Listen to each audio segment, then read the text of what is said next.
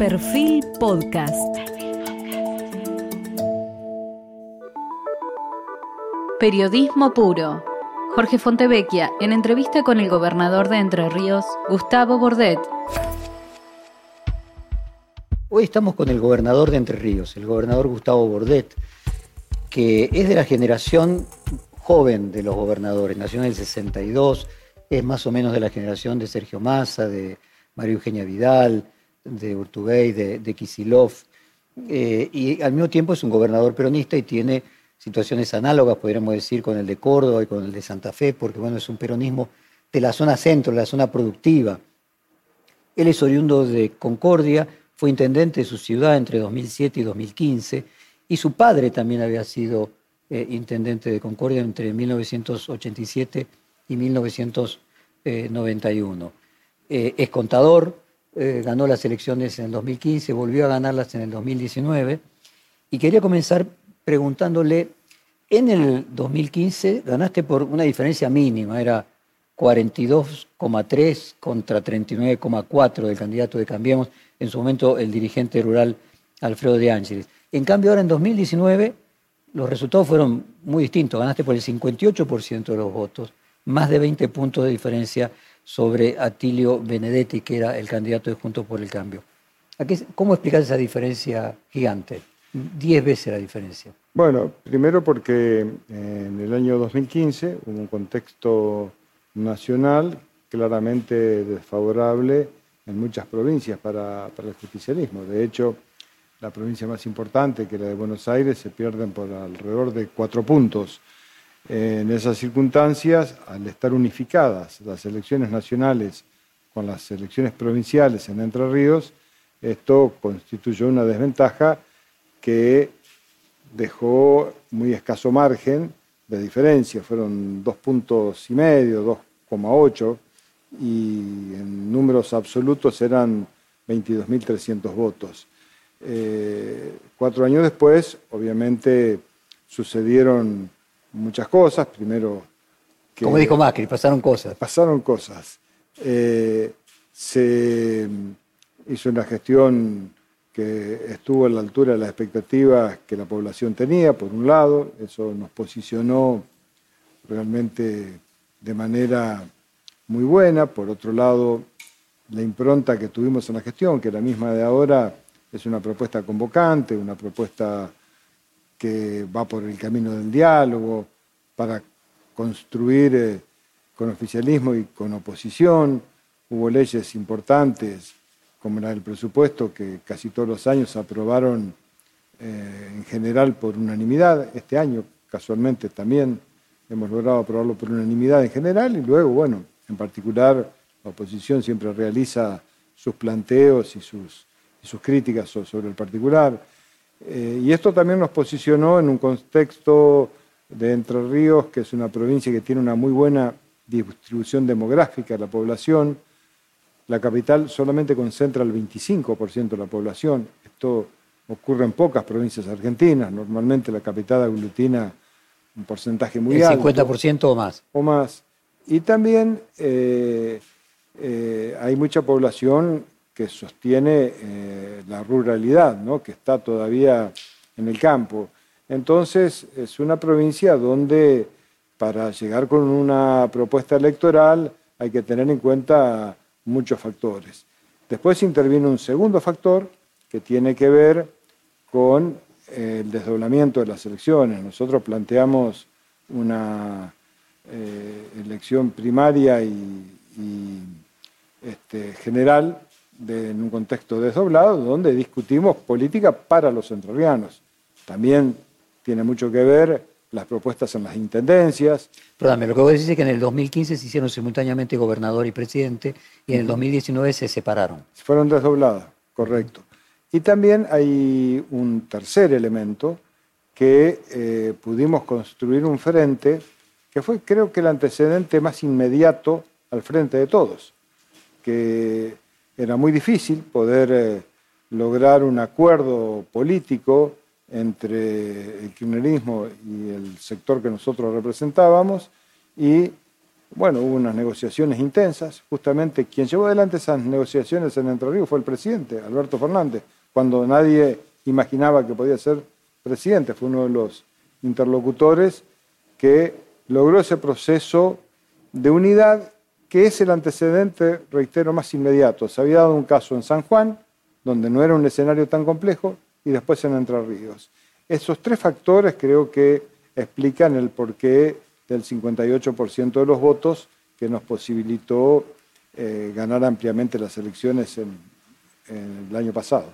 Ahora vos fíjate, cuando uno analiza las elecciones a presidente en Entre Ríos, se encuentra con una situación muy distinta, porque a pesar de ese triunfo de 20 puntos de diferencia conjunto por el cambio, en el caso de la fórmula para presidente de Mauricio Macri y Miguel Ángel Pichetto, la situación fue distinta.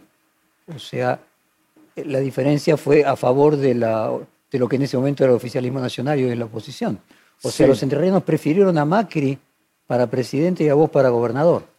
Sí, tiene que ver con la dinámica también del proceso político, porque en las pasos eh, claramente se había ganado, no por la diferencia de 20 puntos, pero se había ganado entre 9 y 11 puntos, era la, la diferencia en ese momento.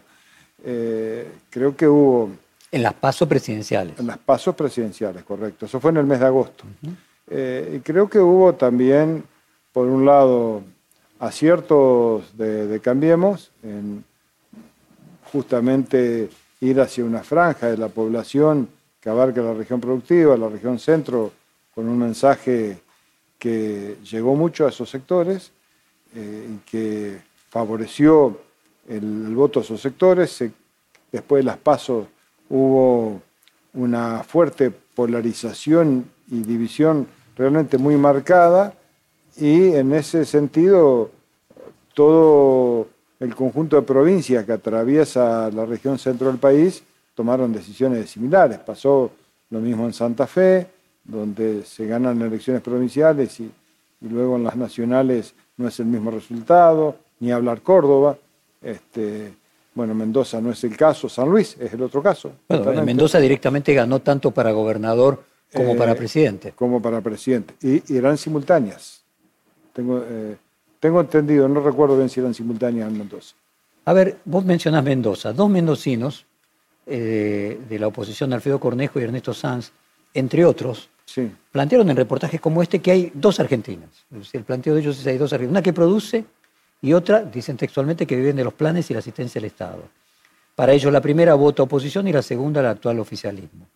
Eh, vos que sos gobernador de esa región eh, productiva, eh, ¿coincidís con esa mirada de que ese es un sector en el que se vota para presidente de manera distinta al resto del país?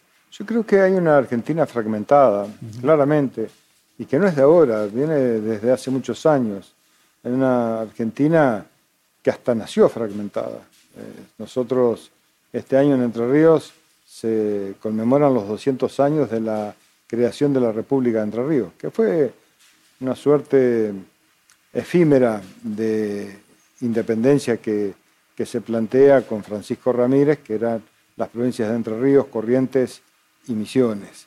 Eh, luego este, eh, de un año esto naufraga, tampoco era una cuestión segregacionista, era lo que en esa época se denominaba república, pero en realidad no era intención de, romper con eh, la confederación que se, estaba, que se había gestado. Pero esa Argentina fragmentada siempre existió y existió con matices. Lo que sucede es que en las democracias modernas, como las que eh, vive hoy el mundo, esas diferencias no deberían ser al extremo que se llevan acá en Argentina. Entonces, son demasiado marcadas y esto hace que la confrontación sea permanente. Entonces, estamos yendo de una banda a la otra banda y no es así. Uno entiende que, no es así. Debe haber eh, políticas públicas que trasciendan gestiones de gobierno, que se continúen y que se fortalezca la institucionalidad. Más allá de que es cierto, hay provincias que son eminentemente productivas, como las nuestras, otras que quizás no lo son, pero tenemos que vivir en un país integrado.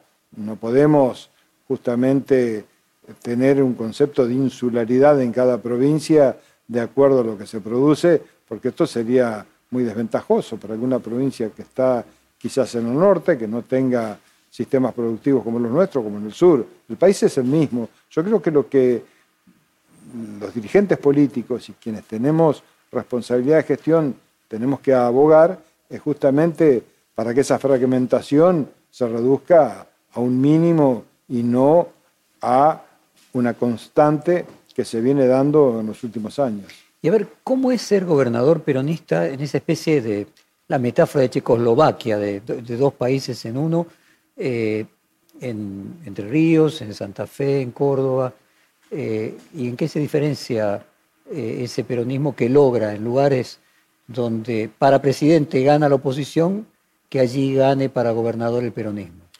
Creo que tiene que ver mucho con la cercanía que se genera con los ciudadanos en cada uno de nuestros distritos.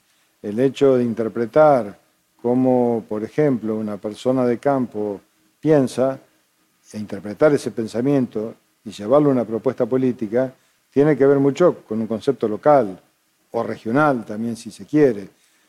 Cuando se plantea una elección presidencial, todo es mucho más macro, se centraliza mucho lo que sucede en, AMBA y en, Ciudad de Buenos Aires, y se pierde de vista por ahí objetivos que en las provincias son otros, o la agenda. La agenda cotidiana que tenemos difiere mucho de la agenda que se instala en Ciudad de Buenos Aires o en, Gran Buenos Aires. Eh, es muy diferente el interés que tienen los ciudadanos por los hechos que son noticias, no son los mismos en un lugar y en otro lugar. Creo que eh, el hecho de saber interpretar eh, lo que cada vecino, cada, cada sector de la sociedad requiere un gobernante tiene mucho que ver con, con, este, con el éxito de... Se puede decir que hay una, agenda, hay una agenda común eh, en Entre Ríos, en Santa Fe, en Córdoba, en las provincias productivas. Sí, claro formamos parte de la región centro, que funciona desde hace muchos años, desde mediados de los años 90, y funciona muy bien. Este, inclusive eh, en la gestión anterior, eh, con el gobernador de Santa Fe, eh, con el ingeniero Lichis, que es del socialismo, teníamos una muy buena relación, una agenda de trabajo común. Esto se ha sostenido durante muchos años y algo también importante, no es solo el funcionamiento eh, intergubernamental entre las tres provincias. También tiene mucho que ver cómo se involucran eh, los consejos empresarios, las asociaciones eh, comerciales, otras asociaciones civiles, deportivas, culturales, y se ensambla como región. Hay un concepto muy fuerte de, región que, por supuesto, propendemos hacia ello los gobernadores, pero también está internalizado en la sociedad. En marzo de 2019, vos dijiste, voy a leerte textualmente, Alternativa Federal es una propuesta que ha generado expectativa en poder sellar la Unión Nacional. Alternativa Federal, si algo expresa, es esa necesidad de cerrar la grieta, decías. Y agregabas, esto lo compartimos con varios gobernadores, tenemos que salir de esta situación de división frente al modelo que lleva adelante el gobierno, al que uno a priori no le encuentra rumbo. Te referías obviamente al gobierno de Macri. Creo que de Alternativa Federal pueden salir los candidatos que, necesita, que necesitamos para el futuro.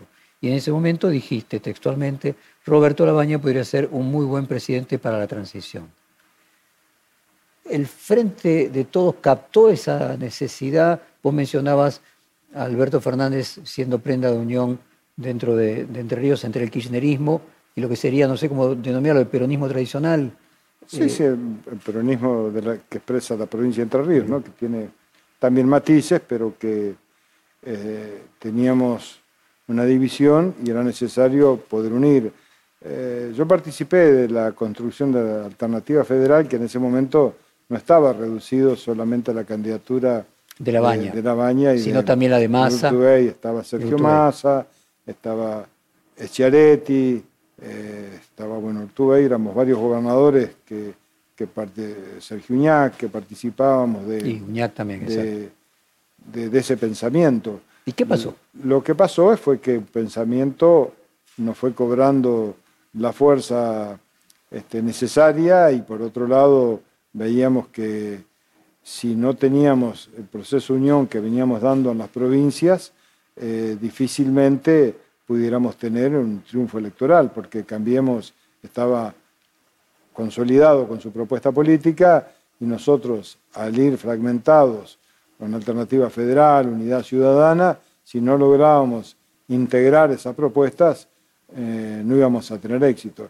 Y así fue que primero fuimos varios gobernadores que desarrollamos ese proceso, después, bueno, Sergio Massa también viene a integrar el Frente de Todos y eh, Alternativa Federal quedó reducido a, esa expresión más acotada.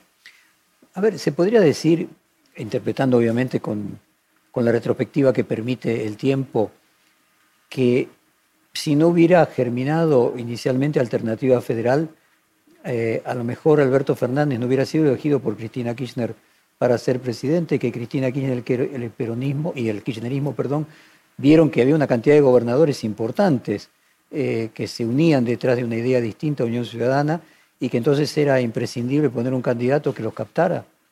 Creo que Cristina Kirchner eh, comprendió e interpretó muy bien el momento político, y con mucha claridad cuando nadie lo había descifrado cuál era el mecanismo que nos permitiera consolidar un proceso de unidad.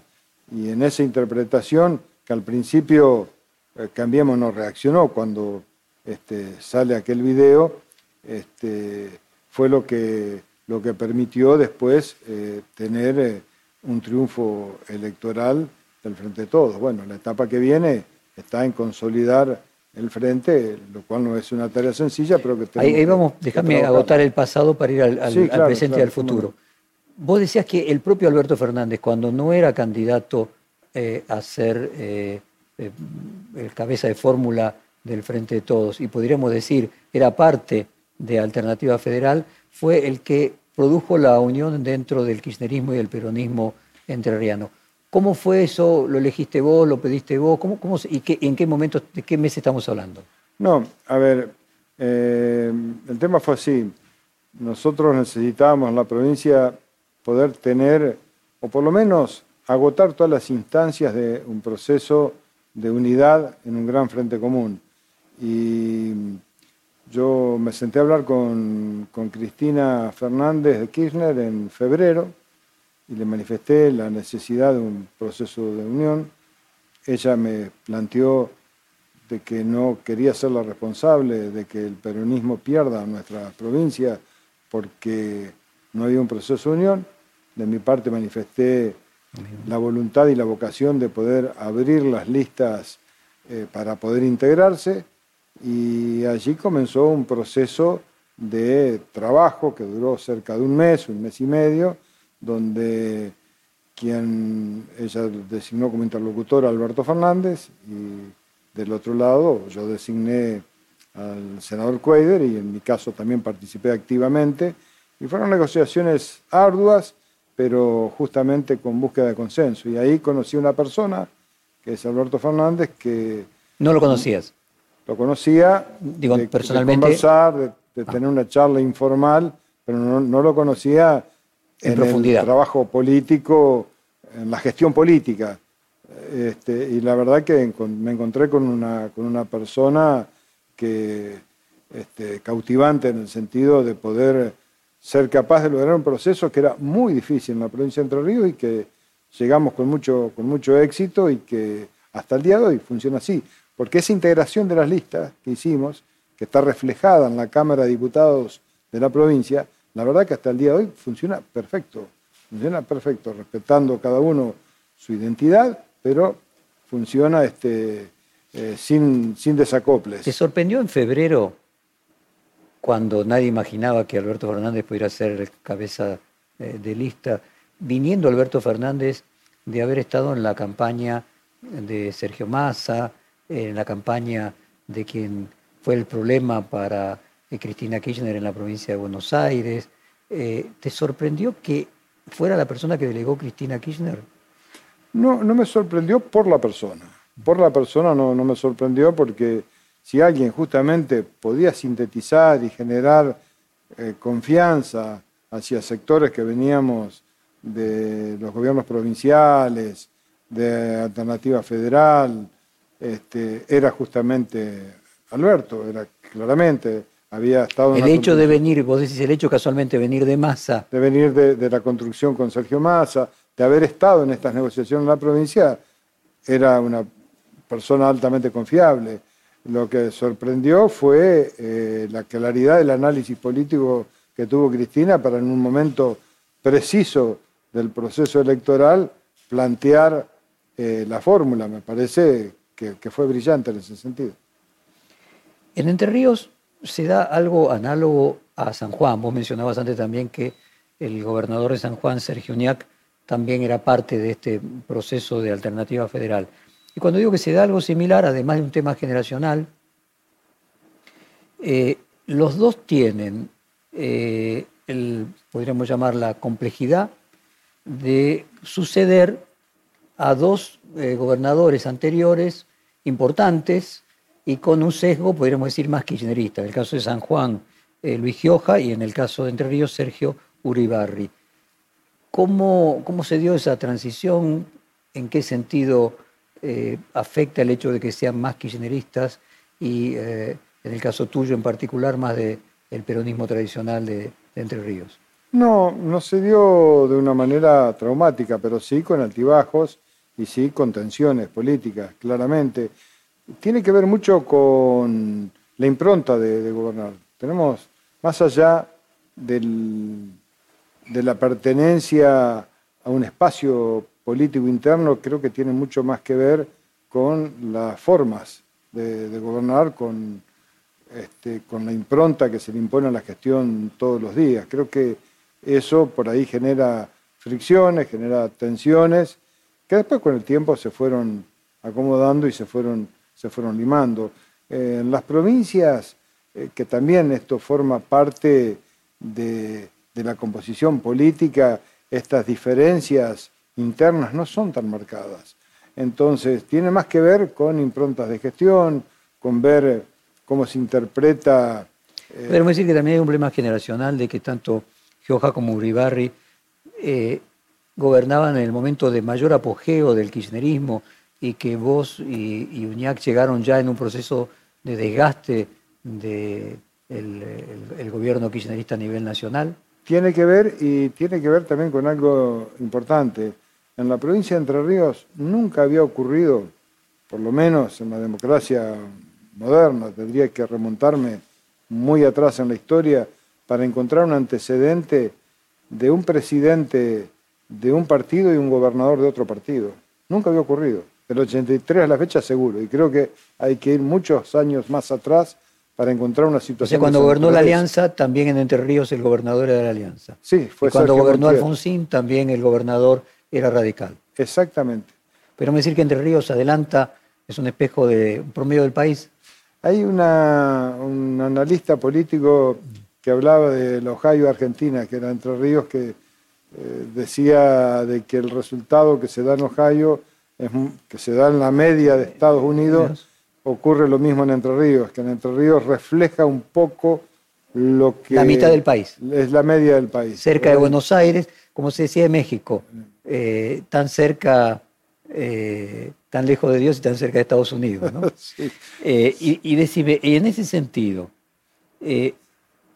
trascendiendo ahora en la interna de los distintos peronismos de cada una de las provincias y mirándolo a nivel nacional, ¿se podría decir que hay un kirchnerismo que es casi un partido del conurbano bonaerense y un peronismo que en general eh, es mayoritario en el interior, como que hay una construcción geográfica en ese conurbano kirchnerista y el resto de los gobiernos peronistas de, las provincias, peronismo más tradicional o más provincial?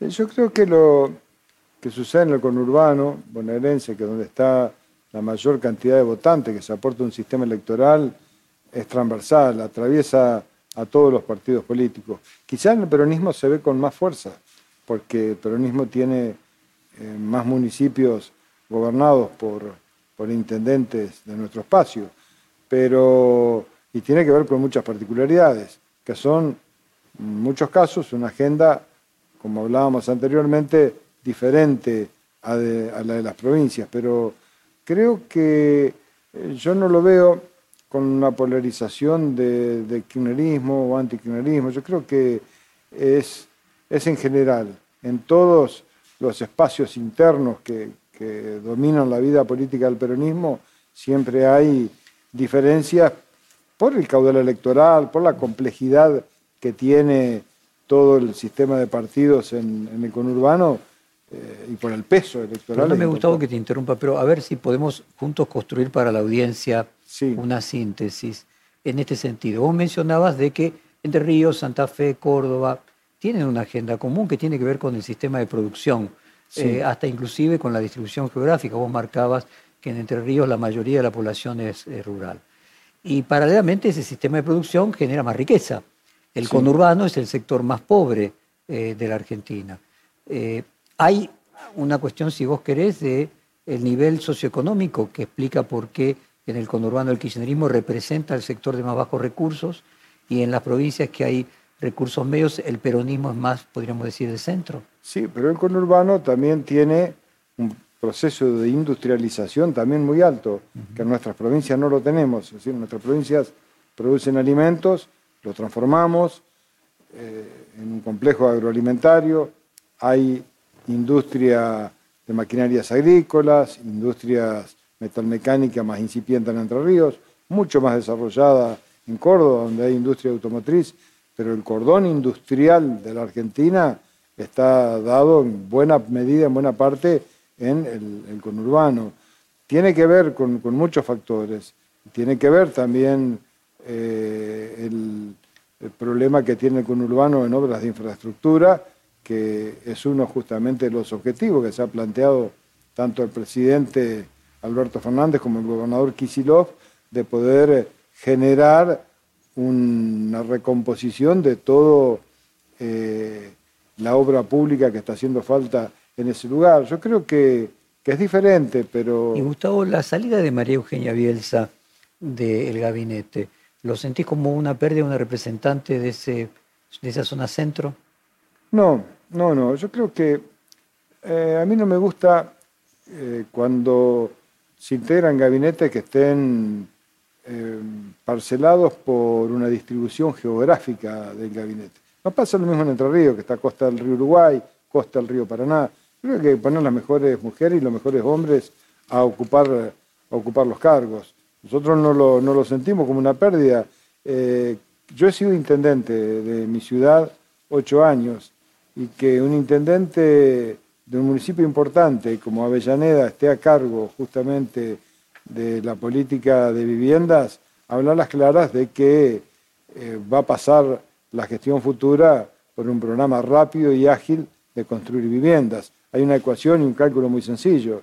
Si se destinan fondos para, para construir viviendas, 50.000 viviendas a cuatro personas por cada vivienda trabajando, son 200.000 puestos de trabajo. Y esto se puede hacer rápidamente. En la gestión anterior, el gobierno nacional no tenía una política clara de vivienda de Macri. No se construyeron nuevas viviendas de lo que era el, antiguo Plan Federal de Viviendas. Nosotros salimos a construir con un plan provincial, un plan propio de viviendas, pudimos construir 2.000 viviendas, que quizás no sean mucho, pero eso nos dio un efecto redinamizador muy importante, porque esas viviendas generalmente estaban destinadas a pueblos pequeños, a juntas de gobierno, y las empresas que ganaban las licitaciones eran pequeñas empresas. Entonces esto posibilitó generar trabajo, generar este, que se fortalezcan pequeñas empresas. a mí me entusiasma mucho la, la política de vivienda, quizás como método keynesiano, para poder salir rápidamente a generar fuente de empleo y por otro lado también a cumplir con un derecho constitucional. ¿no? ¿Y qué sentiste cuando leíste la carta de la vicepresidenta Cristina Kirchner cuando hablaba de funcionarios que no funcionan? A ver, creo que es una, opinión que, planteó la, presidenta en un momento donde generalmente a fin de año es, todo, es cuando se hacen los cambios de, gabinete. Creo que, lo expresó con mucha autenticidad y que era necesario realizar este, cambios como cualquier otro dirigente puede, puede hacerlo. Quizás Cristina tenga la estatura política para hacerla a, a, través de una carta, ¿no? No es el rol que nos cabe a nosotros como gobernadores. Alberto Fernández dijo que sería presidente que ejercería su cargo con los gobernadores. Se cumplió un año recientemente. ¿Sentís que el papel de los gobernadores en el Ejecutivo Nacional es más importante del que era en el pasado? ¿Se cumplió esa expectativa, no? Sí, absolutamente. Yo creo que, que sí, que se ha cumplido con creces, a pesar de lo atípico que ha sido este año, que no nos ha permitido tener reuniones presenciales, pero permanentemente hay consultas y además también en este año se motorizó muchísimo todo lo que es la obra pública, mucha obra pública que estaba paralizada, eh, sobre todo obras viales, Entre Ríos la autovía de la Ruta 18 que atraviesa toda la provincia, eh, se han puesto en marcha y hay una consulta permanente. Y quizás el ejemplo que más lo grafica es cómo se abordó la pandemia. La pandemia se abordó con interconsultas permanentes entre todos los gobernadores y con búsqueda de consenso para implementar medidas, por un lado, muy duras, que es aislar la población, y después medidas desconocidas, porque no son medidas que de manual se aplican. Nunca se habían aplicado medidas por una pandemia. La primera vez que ocurre en el planeta desde creo que 1918 con la gripe española, pero acá en la Argentina nunca habíamos tenido una, una pandemia y cómo hacíamos frente a la misma. Hablando de eso y de la crisis que genera agregada la pandemia, vos antes de ser gobernador fuiste intendente de Concordia, Sí. en un lugar donde además fue intendente tu padre. A principios de años el ministro Daniel Arroyo anunció el lanzamiento del plan contra el hambre en Concordia, Sí. eh, afirmando que era una de las provincias que tenía mayor necesidad de asistencia alimentaria. Sí. ¿Por qué Concordia? ¿Qué pasa especialmente en Concordia? Eh, Concordia es una ciudad que tiene muchas ah, asimetrías, quizás muy marcadas. Y también está, hay un fuerte mito que se ha construido en torno a la pobreza de Concordia. En la encuesta permanente de hogares mide creo que 30, 32 ciudades en todo el país. Concordia está siempre o al tope o cerca de la medición que se hacen sobre estas 30 o 32 ciudades. Como la ciudad más pobre. Como la ciudad más pobre, de las que miden, no Sí, de de las la 30, bueno, de cualquier forma. Pero Concordia, si uno va a visitarla y conoce la ciudad, se va a encontrar con una ciudad pujante, con una ciudad donde hay economías regionales fuertes, como No, además, tierra fértil, productiva. ¿Y a quién lo atribuís? eh, ahí está, hay citricultura, forestoindustria, arándanos, somos los Por eso, ¿y a qué atribuís esa pobreza? A múltiples factores. Yo creo que Concordia empezó con un proceso de inmigración poblacional cuando se construye la represa Salto Grande. Esto comienza en el año 73 y se termina en el año 80. A la construcción de la represa vinieron 7.000 personas de distintos lugares del país, eh, porque eran muy buenos los sueldos que se pagaban, muy atractivos. Mucha gente dejó de trabajar en, en, la En lo que hacía tenía para ir a trabajar a la represa. Lógicamente, cuando se terminó la construcción, esa eh, cantidad de, de familias, de personas que trabajaban, quedaron desocupadas. Eso eh, coincide justamente con un momento de la Argentina donde se cierra el ramal eh, Urquiza, que era la sede cen- de la gerencia central, estaba en Concordia. Eso implicó 2.500 trabajadores que perdieron su empleo. Cerró Pindapoy, que era este, la empresa citrícola más importante que había, 900 puestos de trabajo. Cerró el frigorífico Cap Yuquerí, que empleaba 1.800 personas. Y así sucesivamente fueron cerrando eh, fábricas este, importantes en la, O sea, Concordia sería un espejo del conurbano, que está padeciendo ese problema de la migración interna En- y que se fueron cerrando por distintos motivos la En- fábrica, las empresas que habían. Sí, diferente porque tiene un flujo permanente de personas que vienen por trabajo. Y vos me dirás, ¿cómo habiendo pobreza hay trabajo? El hecho es que eh, trabajo como la citricultura o la cosecha de arándanos insume mucha mano de obra. Y es mano de obra no calificada. Los salarios son bajos, entonces una persona eh, siendo cosechador de citrus de arándano está eh, debajo de la línea de pobreza. Es pobre para la medición de la encuesta permanente de hogares, pero tiene empleo. Es una cosa muy rara que se está dando, sobre todo estos últimos años. En el momento pico de la producción de arándanos se necesitan 17.000 trabajadores. O sea, tienen que venir de otras ciudades. Pero quitando esto, el, tema de la pobreza de Concordia, hay una Concordia que es una Concordia muy potente, muy que vive de la actividad privada, porque ese es otro tema. Bueno, podríamos decir lo mismo del conurbano, que también tiene zonas potentes. Decime, vos sos partidario de suspender las PASO. ¿Por qué? De suspenderla transitoriamente este año, sí. sí. me refiero a este sí, Sí, sí, absolutamente. Porque eh, de haber paso este año, nosotros estaríamos enfrentando un proceso electoral de armado de listas, cierre de listas en el mes de mayo de este año. Nos quedan cinco meses.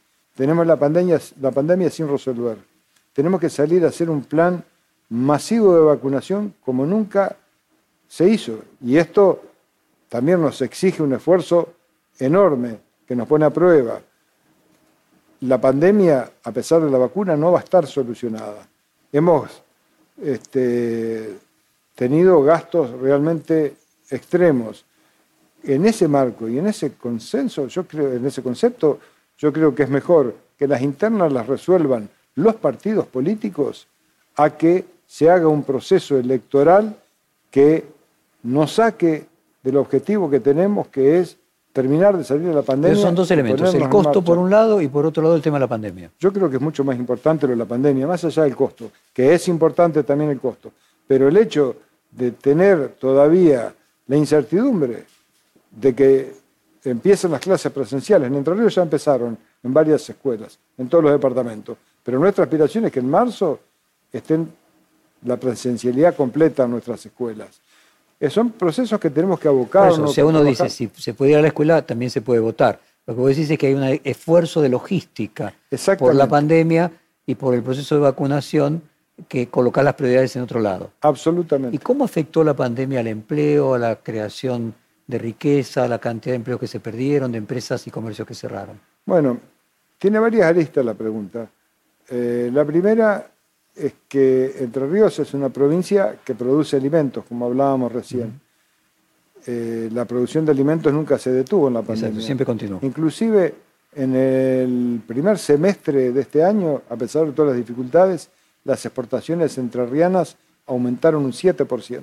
O sea, que nunca se detuvo el proceso de producción agropecuaria y de transformación de los productos primarios en proteínas animales, como el caso del, pollo, este, que es nuestra principal economía regional, y el resto de las actividades se desarrollaron con normalidad. Ahora, hubo otro sector que fue muy castigado, que es el sector de servicios que representa el turismo, por ejemplo, donde recién este fin de semana largo se pudo rehabilitar. Fue muy duro para ese sector y se solucionó en gran medida por el ATP, eh, que vino de algún modo a sostener muchas fuentes de trabajo, otro lamentablemente se perdió, y el IFE, que contribuyó para quien trabaja por cuenta propia, que puede ser un emprendedor o alguien que hace changas, pueda haber sobrepasado esta etapa de la pandemia con algo más de desahogo. Pero si uno tiene que hablar, si hubo una catástrofe económica en la provincia, no la hubo, claramente. Hubo dificultades y muchísimas. O que podría decir que es una de las provincias a la que más menos afectó y más pudo sobrellevar en términos económicos en términos económicos, eh, exactamente. Por supuesto, siempre hay excepciones, hay, hay gente que la ha pasado muy mal. Vos dijiste casualmente, mencionabas el turismo, dijiste el turismo es el motor del desarrollo de muchas localidades en Entre Ríos y genera una gran cantidad de puestos de trabajo eh, genuinos. Nos alegra poder dar este paso y sabemos el difícil momento que le tocó atravesar al sector a partir de la pandemia.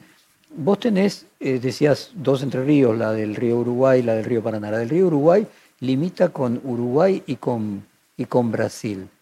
Si tuviera que hacer una comparación entre el manejo de la pandemia de un lado y del otro eh, del río Uruguay y cómo afectó económicamente eh, las distintas cuarentenas y medidas de lucha contra la pandemia de un lado y del otro de la frontera, ¿qué dirías?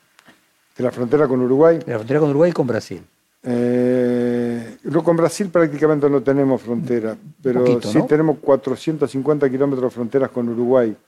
Y tenemos una relación de muchos años que es no solo muy buena, sino también que nos ha dado... Vos te expresaste incluso con frente a la muerte de Tabaré Vázquez. Sí. Lo sentiste como casi un líder argentino.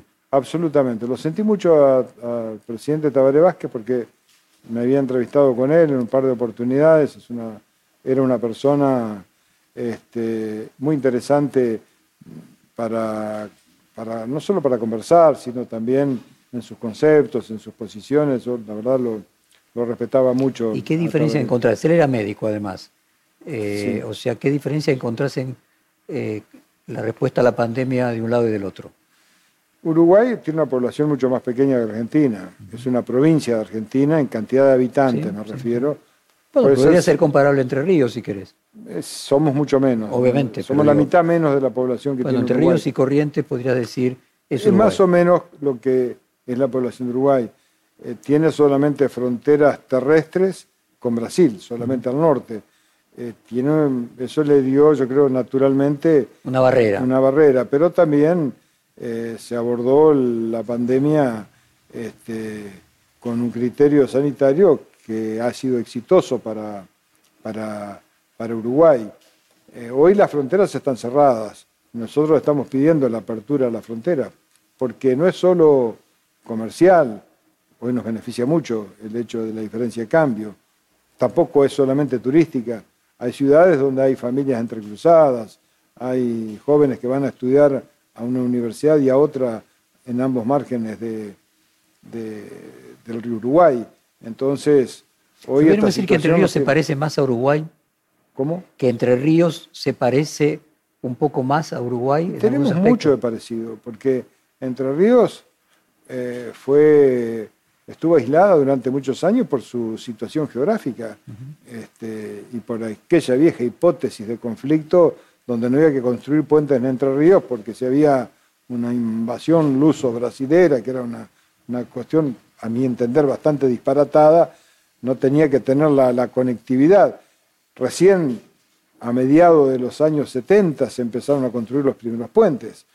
Eh, entonces, con quienes más se interactuaba históricamente era con, con, Uruguay, porque estábamos enfrente, porque las familias, repito, se conformaban este, de un lado y, del otro. además vos de Concordia, Concordia está en el, sobre el río Uruguay, o sea que además en lo personal vos también, ¿no? Concordia está bien enfrente a Salto, eh, perfectamente enfrente a Salto. Si una persona se para en una orilla del río, ve desde muy lejos las otras personas. Yo tengo dos anécdotas siempre para contar. Una de fútbol, cada vez que pierde Argentina, Uruguay toca bocina al otro lado y nosotros al revés. Este, cuando pierde Uruguay también lo hacemos. Se escucha perfecto y hasta algún que otro epíteto también. Pero después hay una más, más interesante, que es cuando volvió la democracia en Argentina, en 1983, todos los vecinos de Salto fueron a la costanera de Salto a tocar bocina para saludar la democracia argentina. Y, pasó lo mismo en 1985, cuando se recupera la democracia en Uruguay, sucedió exactamente lo mismo del lado nuestro. Contame, ¿cómo imaginas que va a ser el resultado electoral o qué perspectiva tenés en eh, octubre próximo? Hay quienes, eh, por ejemplo, Ernesto Sanz, que mencionábamos antes, que decía que creía que iba Juntos por el Cambio a obtener un resultado mejor del que había obtenido en 2019, y otras personas que opinan diferente dado que la pandemia afectó la economía, ¿cómo imaginas que va a ser el, escenario electoral próximo? Yo, más allá de, las especulaciones políticas, porque uno puede hacer una especulación política hoy, en un momento determinado, pero en Argentina los procesos políticos son muy rápidos, muy vertiginosos inclusive. Yo creo que desde nuestra óptica lo más importante es fortalecer eh, nuestro frente y encontrar este, soluciones económicas que permitan un rápido, una rápida recuperación de la economía. Si eso ocurre, creo que el Frente de Todos va a ganar ampliamente las elecciones en octubre. ¿Y crees que eso va a ocurrir? Estamos trabajando para que eso ocurra. Creo que hay que, quienes tenemos responsabilidad de gobierno, tenemos que trabajar para que eso ocurra. Desde lo político, el fortalecimiento de nuestro espacio, con todos los matices, con todas las divisiones que son naturales cuando alguien construye un frente, a poder poner en recuperación económica la nación para que nos permita justamente eh, que podamos cumplir con, los objetivos. Contame, ¿cómo, ¿cómo se vivió en el electorado de Entre Ríos el episodio del intento de expropiación de Vicentín? En Santa Fe en Córdoba tuvo obviamente eh, consecuencias muy negativas en opinión pública. ¿Cómo fue en Entre Ríos? En Entre Ríos, como Vicentín es una empresa santafesina, no tuvo mayormente repercusión.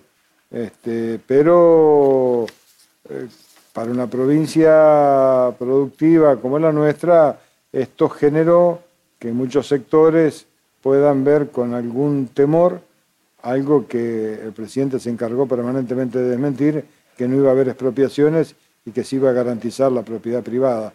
Obviamente, esto fue utilizado por la oposición para decir, vienen por nuestras empresas, vienen por nuestra propiedad privada, cuando claramente no, no fue nunca esa la intención del gobierno. Entrando a la parte más conflictiva del reportaje, que tiene que ver con lo que sucedió eh, con el campo de los Echevere y Grabois, eh, déjame que te lea, durante el conflicto de la familia Echevere, eh, la propia familia Echevere publicó en sus redes lo siguiente.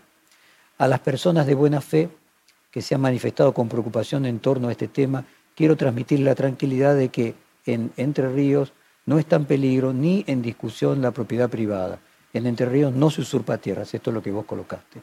¿Cómo, cómo evaluás lo que pasó y el tema alrededor de ese conflicto?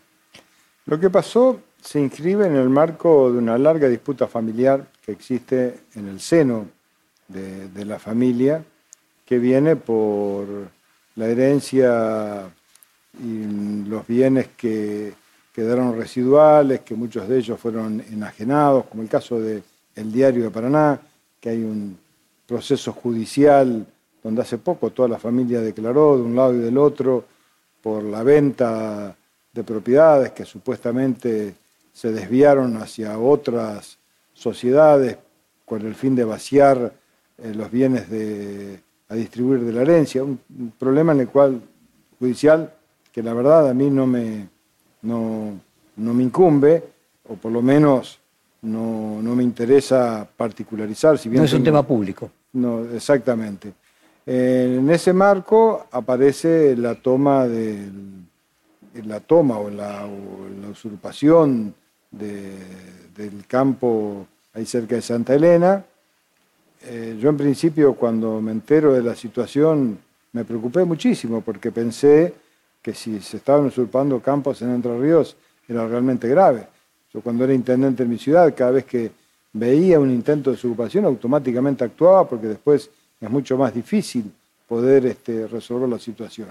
Pero después, cuando veo adentro del campo estaba la hermana de la familia, que estaban ahí, se habían mezclado el tema de Grabois con su movimiento social, y se había judicializado, nosotros obviamente esperamos la resolución en primera instancia, que fue en un sentido, luego en otro sentido en la Cámara de Apelaciones en Paraná, y se desalojó, lo hizo la policía de la provincia de Entre Ríos, sin lastimar a nadie, sin ningún tipo de problemas.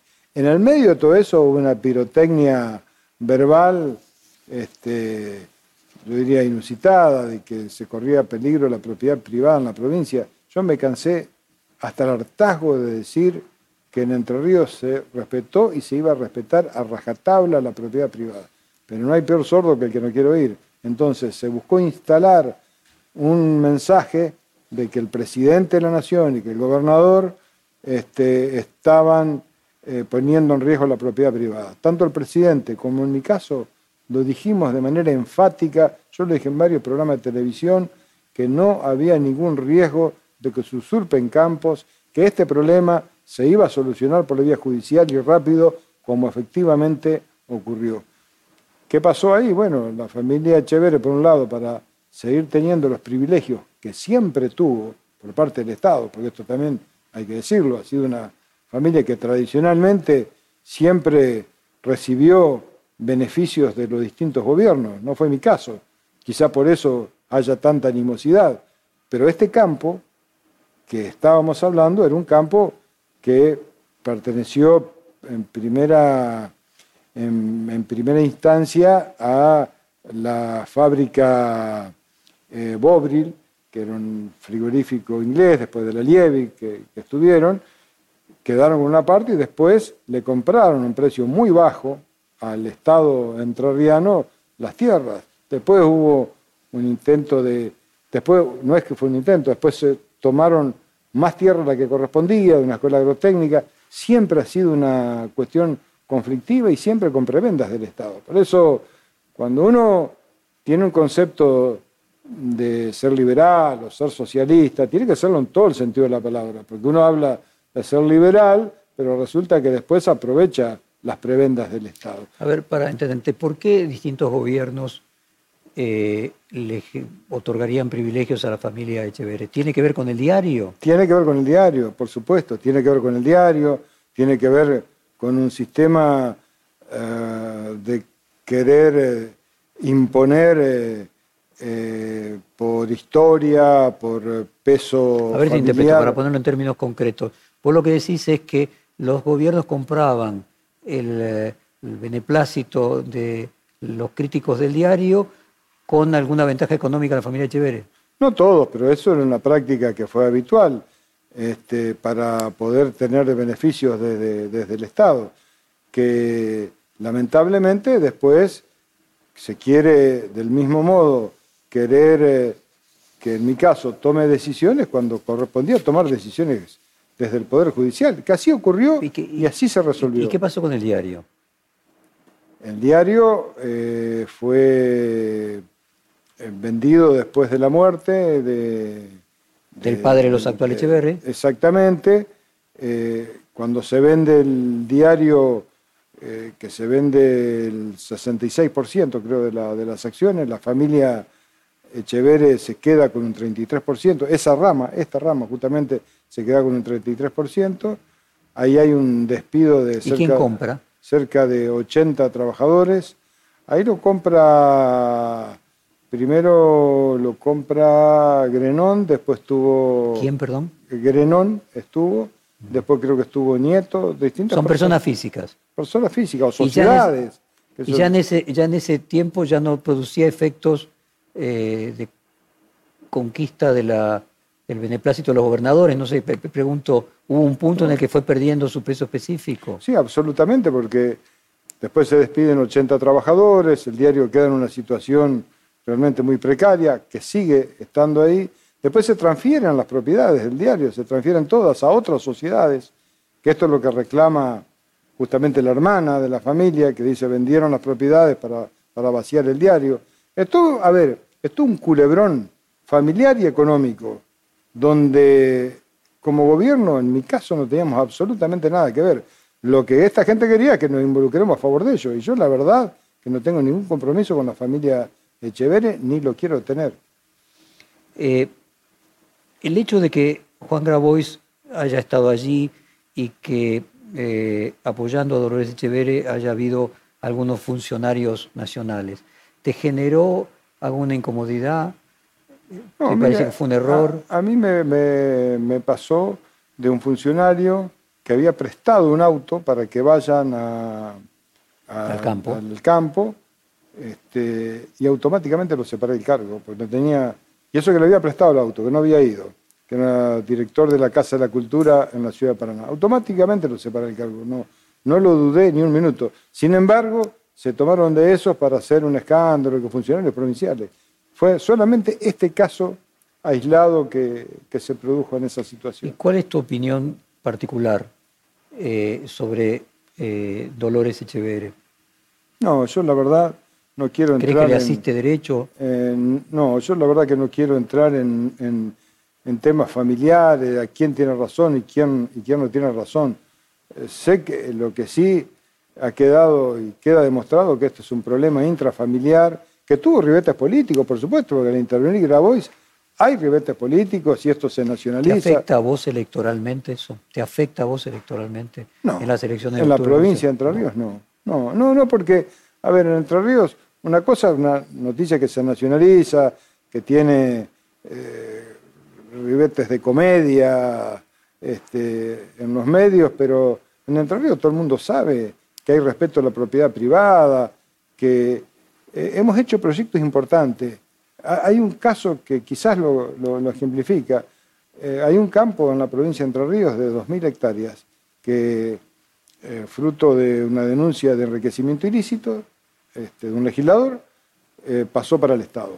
¿Qué hicimos con ese campo de dos mil y pico hectáreas? Estaba desde hacía varios años. Nos pusimos de acuerdo con la Federación Agraria para hacer una colonia. En Entre Ríos hay muchas colonias. Hacía, no sé, 50, 70 años que no se constituye una colonia nueva. Con esos 2.000 hectáreas hicimos una colonia de productores, con Federación Agraria, con eh, una selección de los productores con, con, un determinado mérito, y hoy esa colonia está funcionando espectacularmente. Esto creo que es lo que eh, tenemos que trabajar y creo que es lo que ven los entrerrianos a la hora de mostrar, que es lo que eh, me parece que, tiene más fuerza y más potencia. Decime, ¿hay algo en Entre Ríos, cuando vos decías 25% solo de la población es urbana o, en la ciudad eh, capital, es una provincia muy rural, y tuvo, tuvieron un dirigente como Alfredo de Ángel y tan popular, ¿hay algo especial del ruralismo entrerriano y el valor de la tierra, que es casi un, podríamos decir, algo simbólico que tiene aún más dimensión que en cualquier otra provincia?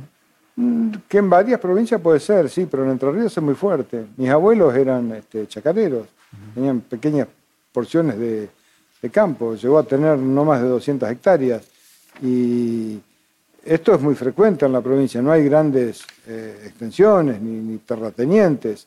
Es una provincia de gente de trabajo y la ruralidad es muy fuerte. Alfredo es por ahí un emergente de, que representa esa ruralidad. sacaste muy poquitos votos de diferencia cuando tuviste que competir con, sí, sí, Sí, sí, fueron muy pocos. Y volviendo ahora para hacer un corolario, me voy a 2023.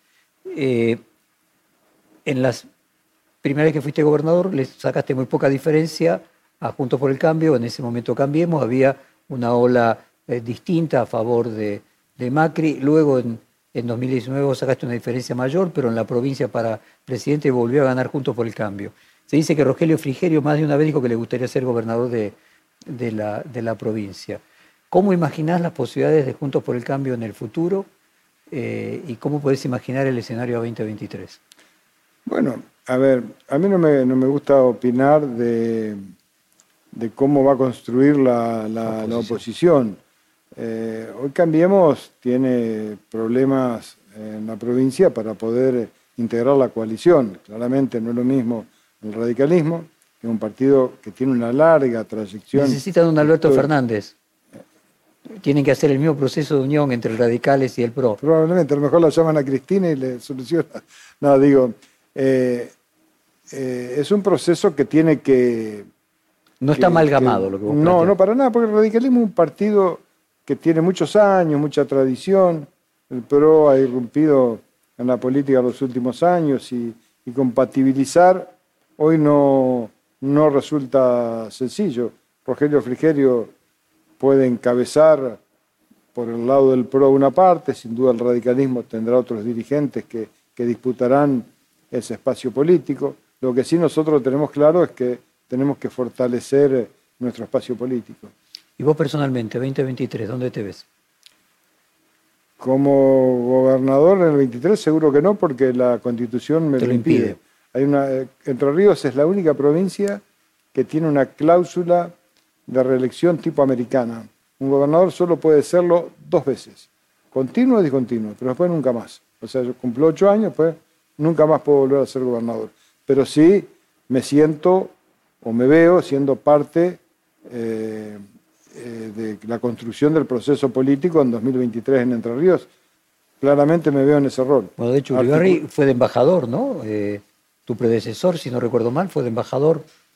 No, después que dejó de ser gobernador fue presidente de la Cámara de Diputados en la provincia. Y actualmente embajador. Exactamente. Y vos en lo particular, ¿te imaginás Alberto Fernández un presidente de transición? ¿Cómo te imaginas ese 2023 a nivel nacional? Y si a vos te gustaría eh, en el Ejecutivo Nacional ser parte Yo lo que creo es que para que un ciclo presidencial sea exitoso, tiene que ser de ocho años. Obviamente, en el medio está la voluntad popular. Macri no lo pudo lograr. A mí me gustaría que Alberto Fernández pueda ser presidente ocho años. Muchísimas gracias por esta hora de conversación. Muchas Fue un placer. Perfil Podcast.